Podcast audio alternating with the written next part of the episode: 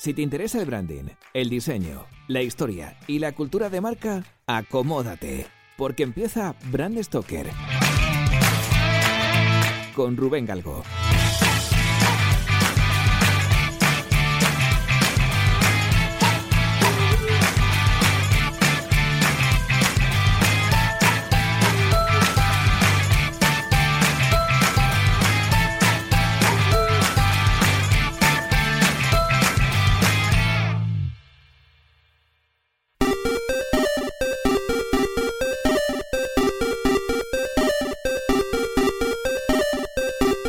Muy nostálgicos de los 80 y los 90, seguramente tengáis recuerdos de tardes inolvidables merendando bocadillos de nocilla y jugando a videojuegos tan pixelados como divertidos.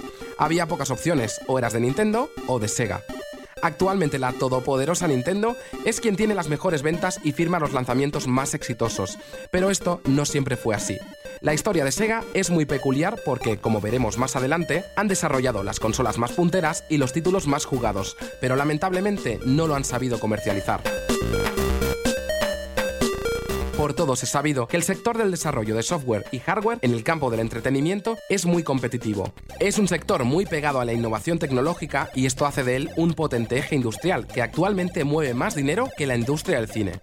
De hecho, el crecimiento abrumador de este sector se inició en 1940. Tras la Segunda Guerra Mundial, las fuerzas aliadas buscaron alternativas lúdicas para dar salida a toda la tecnología que habían desarrollado durante el conflicto. Con Ralph Baer surgieron computadoras programables que permitían jugar al ajedrez y juegos similares.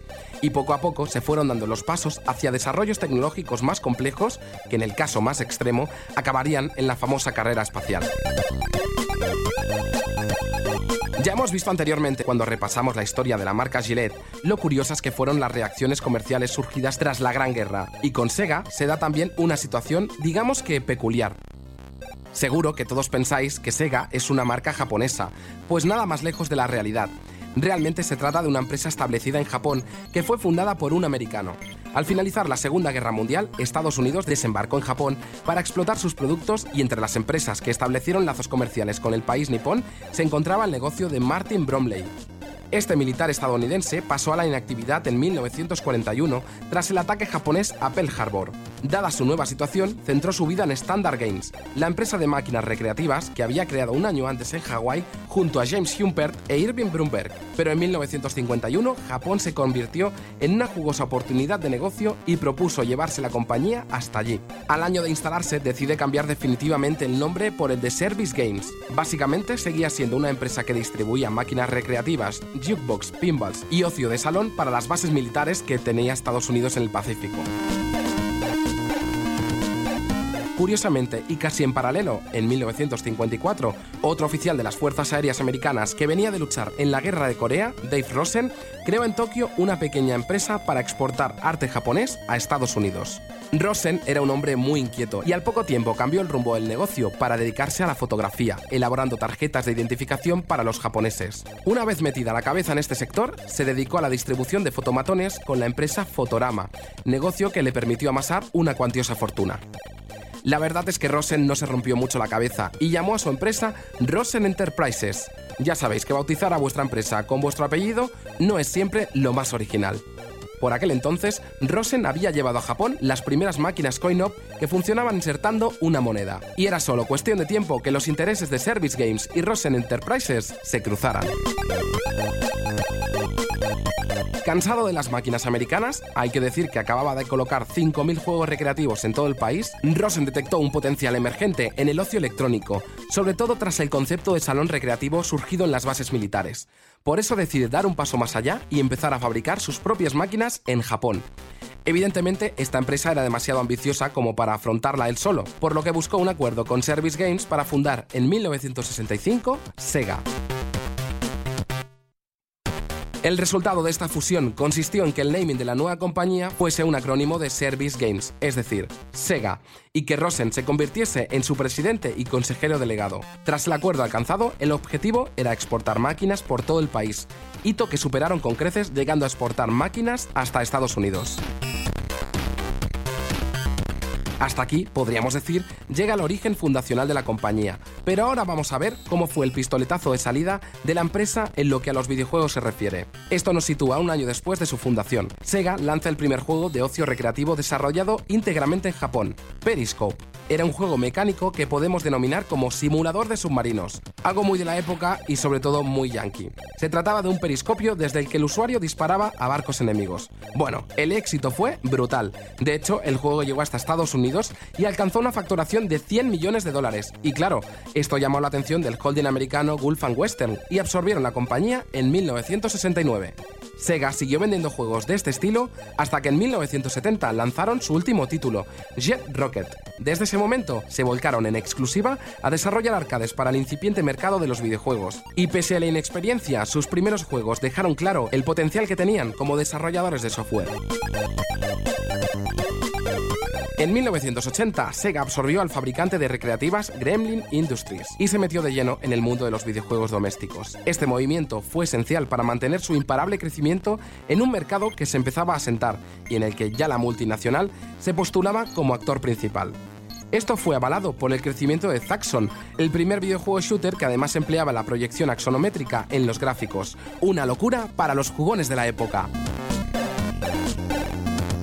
Era un momento demasiado dulce para un sector ya muy saturado de consolas y juegos, hasta que en junio del 83 explotó de hiperglucemia la conocida como crisis del videojuego. Los usuarios perdieron la confianza y la industria se resintió durante los siguientes dos años. Esto afectó a todas las compañías, especialmente a las americanas, y como Sega estaba a caballo entre Estados Unidos y Japón, tuvo que ver cómo Gulf Western se desprendía de la parte americana de la desarrolladora y la dejaba en manos del fabricante de pinballs Bolly. Rosen, el fundador y ex fabricante de fotomatones, ve una estupenda ocasión de hacerse con el control de toda la compañía, pero por una cuestión económica solo puede hacerlo de la parte nipona, gracias a la inversión de Robert Dave y el empresario japonés Hayao Nakayama. La organización iba a ser la siguiente. Rosen se hacía cargo de la sede de Estados Unidos, Nakayama de Japón y Dave de Europa. Cada delegación tomaba sus decisiones de forma independiente y en el eslabón que unía a la multinacional era un amigo multimillonario de Rosen llamado Isao Owaka, a quien vendió la compañía que presidió hasta 2002. Pese a todo este revuelo empresarial, la firma seguía liderando las innovaciones del sector con la creación del primer Laserdisc, el uso de las tres dimensiones en sus juegos y SG-1000, la primera videoconsola para jugar en casa. Esto que viene es muy curioso. El mismo día que la presentaron, el 15 de julio de 1983, Nintendo lanza también su primera videoconsola para el hogar, Famicom, iniciando una ardua batalla con la casa de Mario Bros, que durará hasta los primeros años del siglo XXI. En honor a la verdad, Sega perdió el primer combate porque Nintendo sacó su consola con un juego que seguro que os sonará, Donkey Kong. Este hecho hizo a Sega replantearse la fabricación de videoconsolas y empezar a trastear con la fabricación de ordenadores personales, cosa que tampoco les fue muy bien por culpa de un tal Commodore 64.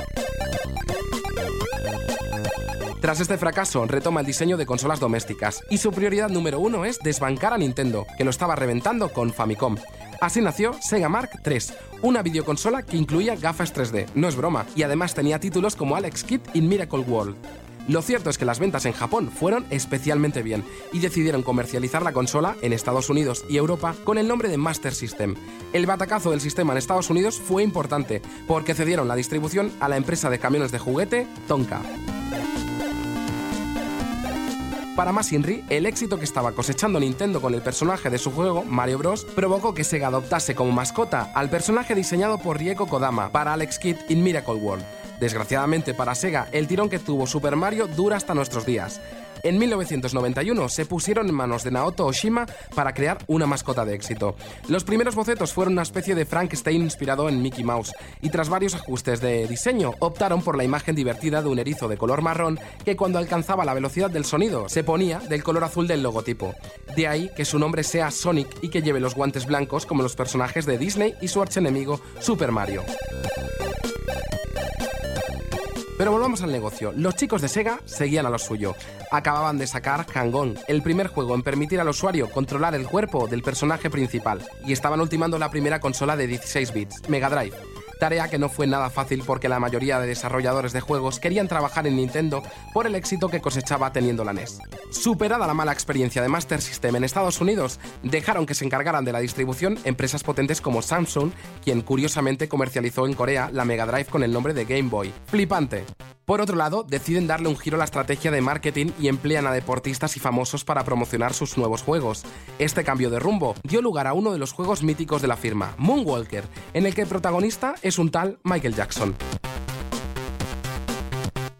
El tono de las comunicaciones de Sega se volvió bastante agresivo y prácticamente en lugar de expresar las bondades de sus productos, se dedicaba a desprestigiar a Nintendo. Tanto fue así que usaron un eslogan publicitario muy sonoro.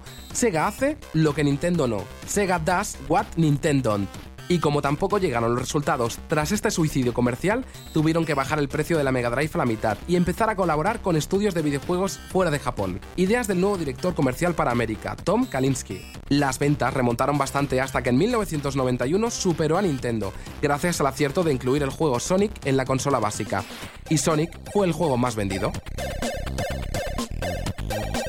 Pero volvamos un segundo al año 89, al año de la Game Boy. La llegada de la primera consola portátil de Nintendo hizo que la corporación de Okawa resintiese sus cifras. Tras un año de trabajo a marchas forzadas, consiguieron mejorar la portátil de Nintendo.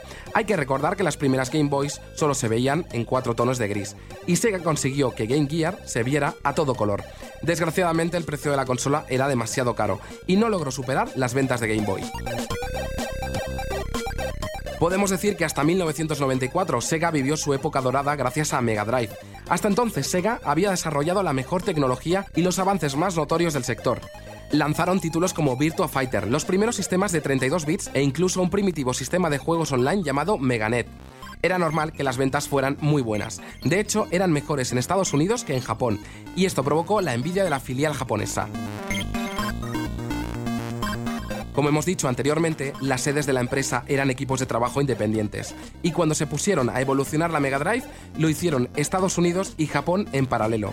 Mientras que en Estados Unidos había alcanzado un desarrollo espectacular, en Tokio se quedaron bastante atrás, con un triste lector de CD que se le incluía a la antigua consola el equipo americano colaboraba con otros estudios, y para este proyecto lo habían hecho con Sony. Finalmente apostaron por la opción de Japón, básicamente porque la directiva era de allí, y estaban mosqueados por los excelentes resultados de Estados Unidos. Lo gracioso de esto es que los japoneses alegaron que los usuarios no estaban preparados para una evolución como la que proponía la filial americana. Conclusión, Sega presenta Mega CD y la tecnología desarrollada en América es usada por Sony para crear PlayStation, la primera consola con lector de CD integrado. Por si fuera poco, su competencia más directa presenta Nintendo 64 con la misma tecnología. Sega con esto se hunde. Crea, ahora sí, una consola de 32 bits con CD integrado, la Saturn, pero es demasiado tarde. En una maniobra desesperada y cuatro años más tarde, lanzan Dreamcast, pero esta sería su última videoconsola. La gran compañía estaba en pérdidas millonarias y decide apostar por lo único que les genera ingresos, el desarrollo de videojuegos. Era una decisión salomónica, dejar de crear consolas y centrarse en crear títulos para licenciar. La situación era tan deprimente que incluso permiten jugar con sus personajes en consolas de otras marcas como PlayStation, Nintendo o Xbox. Aún así, Sega desarrolla juegazos como Sega Rally, que lo parten en las consolas de Sony, pero desgraciadamente hacía tiempo que habían lapidado su futuro. Últimamente parece que habían encontrado su sitio, pero las grandísimas pérdidas que arrastraban les ha llevado a retirarse también del mercado de los juegos para consolas, y desde febrero de 2015 se dedican solamente a sacar títulos para PC y smartphones, poniendo prácticamente un triste broche final a su imperio de píxeles. Sega ha sido capaz de lo mejor y de lo peor, incluso teniendo mejor tecnología que la competencia. La toma de decisiones como por ejemplo no invertir en marketing y lanzamientos de determinados juegos o consolas fue letal, por no hablar de las rivalidades entre las sedes de la misma compañía, pero en este caso, al derivar en el nacimiento de dos duros competidores, raya lo ridículo. La situación actual de la compañía no es nada lagueña, pero siempre nos quedará esperar algún E3 y que anuncien una nueva máquina para viciarnos.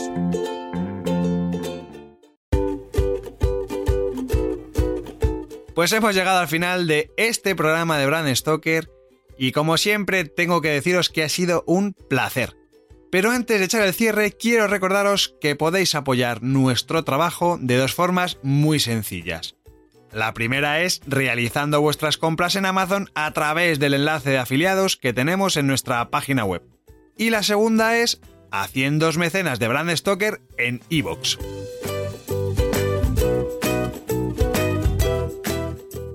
Brand Stoker es una iniciativa de Gallicus. Gallicus es el estudio especializado en creación y gestión de marcas que dirige Rubén Galgo.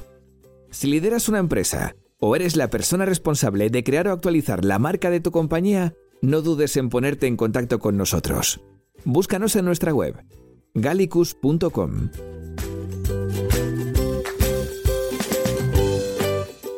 Ya sabéis que nos podéis seguir en Twitter, Facebook e Instagram, donde nos encontraréis con el usuario Gallicus Branding, o si lo preferís, me podéis seguir a mí a través del usuario Crenecito.